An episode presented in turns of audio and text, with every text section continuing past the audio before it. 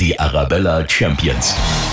Aus München und der ganzen Region in die Welt. Erfolgsgeschichten vor unserer Haustür. Wir stellen Ihnen jede Woche Firmen aus München und der Region vor, die weltweit erfolgreich sind, und zwar bei unseren Arabella Champions. Heute sind wir in Unterföhring bei einem Münchner Familienunternehmen, das es jetzt seit genau 20 Jahren gibt, die Kaffeekette Coffee Fellows. Wir sprechen mit Gründer und Geschäftsführer Dr. Stefan Teves und er verrät uns, wie alles angefangen hat, welcher große Konkurrent mittlerweile überholt wurde und wofür er 1992 olympisches Gold bekommen hat. Schön, dass wir da sein können. Hallo, Herr Teves. Hallo. Wie kam Ihnen denn die Idee zu Coffee Fellows? Ich wollte eigentlich mich immer selbstständig machen, schon in Studienzeiten und dann in meiner Zeit bei Roland Berger. Und dann war ich mit Roland Berger ein Jahr in London und habe gesehen, wie Starbucks, aber auch andere Coffeeshop-Ketten in London explodierten, so Mitte, Ende der 90er Jahre. Und so kamen wir dann auf die Idee, das auch in Deutschland zu machen. Was gibt es denn alles bei Coffee Fellows? Kaffee ist klar, aber Sie haben ja noch jede Menge mehr im Sortiment. Ja, genau. Das war damals auch schon bei der Gründung so mit angelegt, weil wir hatten immer Angst, dass ein Starbucks direkt neben uns ist, was dann auch häufig genug vorkam später. Und wir haben uns immer gefragt, wo ist Starbucks angreifbar, wo können wir besser sein? Und wir haben dann die frischen Bagels ins Sortiment genommen, also das im Bereich herzhaftes Food, ähm, haben wir dort die Lücke gesehen, wie wir gegen Starbucks ähm, ankommen können. Und das war bis heute äh, immer ein ganz wichtiges Kernprodukt neben Kaffee und Kuchen und äh, Muffins und Donuts und so weiter. Einfach ein herzhaftes, vernünftiges Gericht, mit dem man auch satt wird. Was ist denn generell das Konzept von Coffee Fellows? Das Konzept ist eigentlich einen sehr guten Kaffee mit einem Snack in einer meist trubeligen Atmosphäre, also vor allem ähm, Raststätten, Bahnhöfe, Flughäfen, aber auch Innenstädte, wo die Leute unterwegs sind, wo sie äh, nicht nur einen guten Kaffee wollen, sondern wo sie sich häufig einfach auch mal ein paar Minuten entspannt zurücklehnen wollen und äh, Ruhe vom Alltag haben möchten. Der erste Laden wurde 1999 eröffnet. Wo war denn das? Es war auf der Leopoldstraße 70, hatten einen tollen, bis heute einen tollen privaten Vermieter, der äh, uns den Laden auch gegeben hat. Das ist ja gar nicht so einfach in den Top-Lagen, auch als Start-up äh, den Laden dann zu bekommen. Und ähm, das war eigentlich unser erster Laden, da hatten wir lange das Büro noch drüber und ist so die Wiege der Firma eigentlich. War das schwierig, damals Kredite dafür zu bekommen? Ja, eigentlich war es sogar eine absolute Vollkatastrophe, einen Kredit zu bekommen. Ich habe eine Banklehre bei der Deutschen Bank auch irgendwann mal gemacht und für mich war das immer klar, dass ich bei der Deutschen Bank meinen ersten Kredit bekomme. Und dem war aber nicht so und dann bin ich bei der Sparkasse gelandet und die Sparkasse hat gesagt, sie kriegen den äh, Kredit nur, wenn sie noch bei Roland Berger drei Jahre arbeiten. Und dann sind meine Frau und ich zum Schluss gekommen, dass sie dann das gesamte Unternehmen gründet und sich den ersten, den ersten Laden auch leitet. Und ich war dann immer so ihr Edelpraktikant, der dann am Wochenende und abends dann zum Kasse machen und Metro-Einkäufe und ähnliches dann ähm, erledigt hat. Und ähm, erst als meine Frau dann schwanger wurde mit den Zwillingen, bin ich dann äh, mit eingestiegen und seitdem machen wir es zusammen. Ich habe schon angesprochen, Sie sind weltweit erfolgreich. Sie haben ja auch weitere Shops im Ausland. Wo denn überall? Österreich, Schweiz, Luxemburg, Holland, Belgien und jetzt haben wir einen noch in äh, Mallorca und einen in Prag. Aber in den ersten fünf Ländern haben wir jeweils so zwischen drei und acht Standorten. Und in welchem Land werden die Shops am besten angenommen? Also wir sind sehr zufrieden eigentlich mit ähm, Schweiz und Luxemburg. Also da ist einfach auch die Kaufkraft hoch. Ähm, da, ähm, man braucht auch immer Kaufkraft für, das, für ein Coffeeshop-Konzept. Ähm, wir sind aber auch in Österreich zufrieden, ähm, Belgien und äh, Holland sind wir, äh, haben wir auch ein paar Rückschläge gehabt. Das ist im Unternehmertum manchmal so. Äh, da sind wir aber so ein bisschen ähm, hoffnungsfroh, dass wir die nächste Zeit das besser machen werden. Haben wir ein paar Fehler gemacht und ähm, hoffen, dass es jetzt die nächsten Jahre besser wird. Was waren solche Fehler? Anmietungsfehler. Wir sind dort zum Beispiel in Holland ganz konkret äh, auch so in, in, Kleinstädte gegangen, Klein- und Mittelstädte. Äh, da wäre es angesagter gewesen, ähm, nur in die, in die drei, vier Großstädte zu gehen oder in den Verkehrsbereich. Das war dort konkret der Fehler. Wie viele Filialen haben Sie insgesamt? Äh, wir sind jetzt bei 235 Standorten, davon ungefähr 20 im Ausland, der Rest ist in Deutschland. Jetzt gibt es ja mittlerweile viele Kaffeehausketten in Deutschland. Wie steht denn Coffee Fellows auf dem Markt da? An welcher Position stehen Sie da? Also wenn man ähm, Chibo und McCafé rausrechnet, was je nach äh, Rechenart in der Regel so getan wird in der Branche, sind wir Marktführer bei den einzelstehenden, freistehenden äh, Coffeeshops und ähm, auch noch mit einem ganzen Stück vor Starbucks. Also wir haben in Deutschland 215 Standorte, Starbucks hat so um die 150.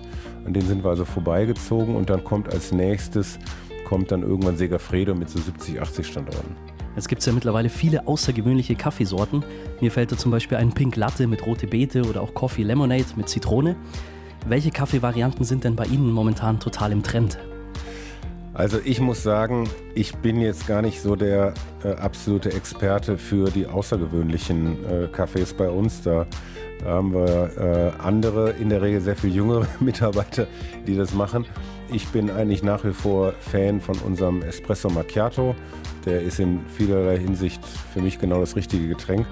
Aber meine Kinder trinken natürlich auch irgendwie Karamell Macchiato und ähnliches. Aber das ist, glaube ich, auch so ein bisschen Altersthema. Also diese, diese fancy Drinks sind schon eher für die jugendliche Zielgruppe, so zwischen 14 und 20. Und wie muss ein guter Kaffee sein in Ihren Augen? Also in meinen Augen darf der nicht zu säuerlich sein. Ich mag eher diesen runden, harmonischen Geschmack. Da gibt es aber auch Unterschiede und äh, man sollte nie sagen, so wie ich es gerne mag, so sollte dann im Grunde die ganze Firma oder die, die ganze Branche den Kaffee machen. Ich freue mich auch, wenn ich woanders bin, immer über einen runden, ausgewogenen Geschmack. Und wie viele Tassen trinken Sie als Geschäftsführer einer Kaffeehauskette am Tag? Also zwischen drei und vier. Am Wochenende komme ich in der Regel mit drei Tassen aus und unter der Woche eigentlich eher vier. Und ich darf den letzten wirklich nicht später als 15.30, 16 Uhr trinken, dann kann ich nämlich schon nicht mehr schlafen. Und wenn ich einen fünften trinke, dann auch erst recht nicht. Also ich merke das. Viele behaupten ja von sich, sie können zehn Espresso trinken und die merken das dann nicht beim Einschlafen. Aber ich liege dann die ganze Nacht wach. Was ist denn die gesündeste Form des Kaffees? Also das Gute ist, dass Kaffee per se mal gesund ist oder zumindest auf gar keinen Fall ungesund. Es gibt ja immer wieder ähm, große äh, medizinische Studien, die eigentlich immer sagen, ähm, Krebsrisiko reduziert etc. Da ist dann die Frage, wenn man es mit Milch trinkt, Milch ist ja per se auch kein ungesundes Lebensmittel. Da ist dann bloß die Frage, äh, gibt es eine Laktoseunverträglichkeit? Dann könnte man sagen, derjenige sollte dann lieber einen normalen schwarzen Kaffee oder einen Espresso trinken. Ich trinke selber einfach nicht so viel Flüssigkeit mit dem Espresso Macchiato, also einen Schuss Milch rein, weil es mir die Süße gibt und es so ein bisschen runder macht. Aber ansonsten mag ich jetzt zum Beispiel nicht so riesige Milchmengen trinken. Aber ich finde, also solange man keinen Zucker reinmacht oder Sirups oder so, ist eigentlich ein Cappuccino, ein Latte Macchiato, sind eigentlich alles vernünftige Lebensmittel, hinter denen man stehen kann. Jetzt haben Sie auch was ganz Besonderes und zwar in Dortmund ein Coffee Fellows Hotel. Was steckt denn da dahinter? Also das ist eigentlich die Überlegung, die Marke Coffee Fellows auch fürs Hotelgeschäft zu nutzen. Wir nutzen dort den Coffeeshop auch als Rezeption, ähm, auch für die Hotelbar, sodass der Gast sich tagsüber auch äh, im Coffeeshop aufhalten kann und immer weiß, dass er zu jeder Zeit, vor allem zum Frühstück, einen guten Kaffee bekommt. In vielen, auch teilweise sehr teuren Hotels kriegt man einen gruseligen Automatenkaffee zum Frühstück serviert. Und ähm, das haben wir ähm, jetzt mit den ersten 65 Zimmern in Dortmund gemacht. Wird auch super bewertet auf Booking.com zum Beispiel oder im Internet. Und ähm, wir werden das jetzt auch erweitern, äh, sodass wir in Summe dann bei 100 Zimmern sind. Sind noch weitere Hotels in dieser Art geplant, vielleicht auch in München? München haben wir leider, weil es auch so wahnsinnig teuer ist, der Standort, haben wir leider nichts in der Pipeline. Das zweite äh, Coffee Fellows Hotel entsteht gerade in Trier. Herr Tevis, dann kommen wir mal zu Ihnen persönlich. Sie waren ja nicht immer Unternehmer, Sie waren früher sehr, sehr sportlich unterwegs. Was genau haben Sie denn gemacht? Ja, ich war in meiner Jugend Feldhockeyspieler. Wir haben in der Nähe vom Uhlenhorst in Mühlheim, also ich bin Kind des Ruhrgebiets, komme aus Mühlheim an der Ruhr und meine Eltern sind wahnsinnig mit mir geworden im Haus, wenn ich da irgendwie das halbe Haus auf den Kopf gestellt habe. Und dann meinte der Kinderarzt, meine Eltern sollten sich keine Gedanken machen, sie sollen mich einfach nur zum Sport geben. Und dann bin ich also wirklich immer mit dem Fahrrad dann zum Uhlenhaus geschickt worden, also meinem damaligen Hockeyverein. Und in dieser Uhlenhauser Mannschaft hatte ich einfach unheimliches Glück. Da waren dann aus der späteren Olympiamannschaft 92, waren also fünf Kameraden schon in meiner Jugendmannschaft, die gleich alt waren. Und da waren also so unglaubliche Talente in dieser Jugendmannschaft, dass ich einfach da auch ein Stück weit mitgezogen wurde von denen und besser wurde. Und ähm, ja, so kam es dann, bin ich nach München gegangen und bin dann in meiner Münchner Zeit dann in die Nationalmannschaft gerutscht und dann, ähm, dann Olympiasieger 92 geworden. Spielen Sie denn heute in Ihrer Freizeit noch Hockey oder haben Sie da gar keine Zeit mehr für? nach der Olympiade habe ich dann leider, muss ich manchmal auch sagen, aufgehört, weil ich dann ähm, bei Roland Berger angefangen habe und das einfach irgendwie eine stressige Zeit war und habe nie wieder so richtig dann angefangen. Ähm, bin heute noch beim ähm, ASV tätig, ähm, so in der, in der Clubleitung äh, hier in München. Und meine Kinder spielen auch, aber ich habe es selber eigentlich nie mehr richtig gemacht. Und wenn ich gespielt habe, dann habe ich mir meinen Meniskus ruiniert und habe dann auch irgendwann für mich äh, entschieden, die beste Zeit des Hockeys, die liegt deutlich hinter mir und habe es dann auch sein lassen. Als Sportler braucht man einen enormen Ehrgeiz. Als Unternehmer würde ich behaupten auch. Haben Sie vielleicht durch diesen Sport, durch diesen sportlichen Erfolg, diesen Ehrgeiz mit ins Unternehmertum genommen? Da ist wahrscheinlich was Wahres dran. Wahrscheinlich stimmt das, weil ich wollte auch der Erste sein, dann mit den Coffeeshops. Also ich wollte schon auch gewinnen in Deutschland mit den Coffeeshops. Das sah lange Jahre nicht unbedingt so aus, dass das was schaffen würden. Ähm, aber, und das wäre dann auch okay gewesen. Also ich würde es mal sagen, das ist jetzt nicht absolut primäres Ziel gewesen, aber ähm, ich habe das schon immer versucht, auch ähm, gegen den Wettbewerb, den wir hatten, ähm, mich zu positionieren und, und versuchen, versuchen auch an denen vorbeizuziehen. Ist letztendlich auch dann ja gelungen. Also wahrscheinlich hat das geholfen, diese Sportzeit. Haben Sie eine persönliche Erfolgsformel oder was macht denn Coffee Fellows so erfolgreich? Also ich glaube, für uns ist wichtig, dass wir mit selbstständigen Partnern in den Läden arbeiten, nicht mit einem fest angestellten Filialmitarbeitern. Und äh, diese Partner, Franchise-Nehmer oder, oder Pächter, je nachdem, wie wir äh, dort investiert haben, bei den Pächtern haben wir investiert, bei den Franchise-Nehmern hat der Franchise-Nehmer investiert. Die machen einfach den Job vor Ort besser, was Starbucks nicht macht. Die arbeiten nur mit fest angestellten eigenen Mitarbeitern und ähm, dadurch ist einfach dann häufig die Betreiberqualität nicht so gut. Dann sicherlich das Thema Bagel, also nur mit Kaffee und Süßigkeiten in Deutschland anzutreten, ist einfach auch schwierig. Dann sicherlich das Thema Nachhaltigkeit und ähm, auch Steuern zahlen und also im Grunde ein normales deutsches Unternehmen mit den deutschen Werten zu sein, hat auch geholfen gegen Starbucks, die äh, also es ist nicht so, dass ich da dann grinsend in der Ecke stehe, aber die werden dann wirklich die Armen auch jeden Tag irgendwo verrissen in der Presse, weil sie die Steuern nicht zahlen und weil, sie, weil alles zum Wegwerfen ist und so weiter. Ja, ich glaube, das ist so, ein, so eine Mixtur aus mehreren Erfolgsfaktoren. Sie haben schon anklingen lassen, Nachhaltigkeit ist ja immer ein heißes Thema, auch aktuell.